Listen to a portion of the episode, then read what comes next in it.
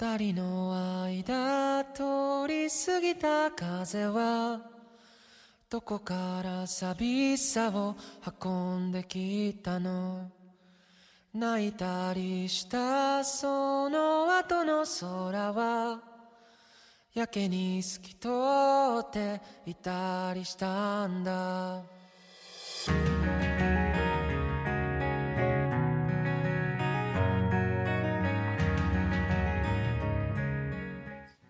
亲爱的朋友们，大家好，欢迎收听《你知道的真多》，我是明尾巴。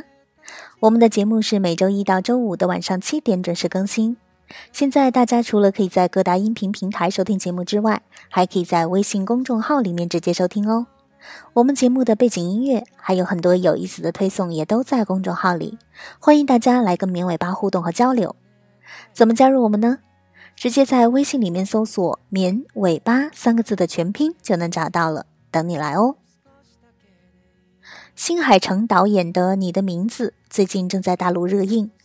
这是一部讲述梦境与现实、相遇与离别的浪漫电影，不仅让观众们在唯美的画面中获得了不错的观影体验，也通过饱满的剧情成就了这部电影的好口碑。女主角三叶是一个生活在日本某个深山小镇的女高中生，母亲早逝，父亲在镇上担任镇长。每天忙于竞选，三叶的生活平淡无聊，渴望着大城市的繁华世界。而男主角龙在东京念书，生活同样是日复一日的无趣。然而，就在某一天，一切都在梦境中悄悄改变。梦中的三叶进入了龙的身体，龙也在一个从未去过的小镇变成了女高中生三叶。他们就这样不定期的在梦中互换身体。闯入对方的生活，一切都开始变得不可思议，但他们却始终未能相遇。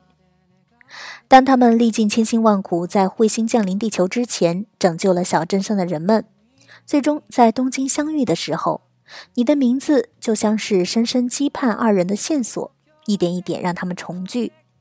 请问我在哪里见过你吗？就在那一刻，极致的美好与纯粹体现得淋漓尽致。你的名字讲述了这样一个浪漫的故事，但当你真正的走进自己的生活，才发现发生在自己和朋友身上的爱情故事，其实都没那么一帆风顺，也不总是苦尽甘来。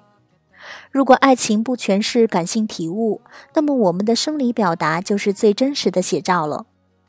当我们在恋爱的时候，大脑有什么奇妙的变化呢？你曾经被你深爱的人拒绝过吗？你有曾经拒绝过深爱过你的人吗？百分之九十五的人给出了肯定的答案。爱情来源于大脑中狂热的情感，而这样的情感来源于大脑底部附近一块活跃的微小区域——腹侧被盖区，其中活跃的细胞被称作是 APEN 细胞。这种细胞制造了多巴胺，这是一种天然的兴奋剂，并把它发散到大脑的众多区域。准确来说，腹侧被盖区是大脑奖励系统的一部分，它运作在潜意识中，也不受情绪控制。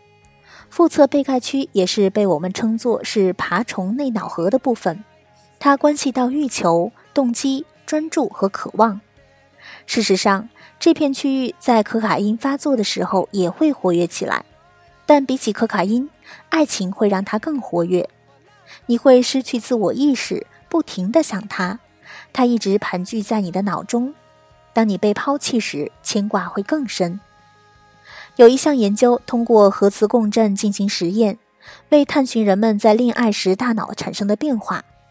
实验选择了十七个在恋爱生活中很幸福的人，另十五位则刚刚失恋。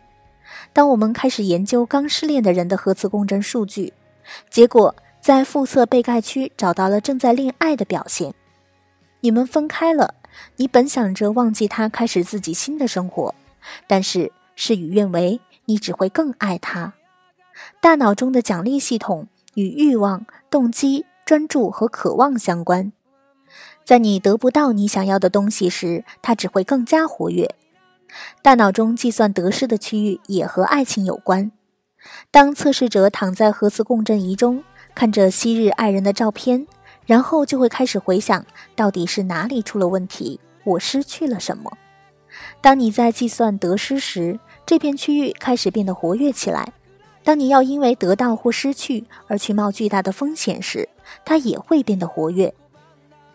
世界上伤心难过的人那么多，原来是因为当你失恋时，你不仅会被对爱情的渴望吞没，而且还会感到深深的思念。与此同时，大脑的奖赏回路开始工作，这使得你感受到强烈吸引、强烈的专注，想要不顾一切赢得生命中最高的奖赏，那就是获得伴侣。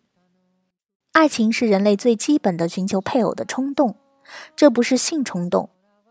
性冲动让你寻找能够成为性伴侣的人，而爱情只会让你产生只与一个人配对的冲动，并节制地使用它，开始同他恋爱。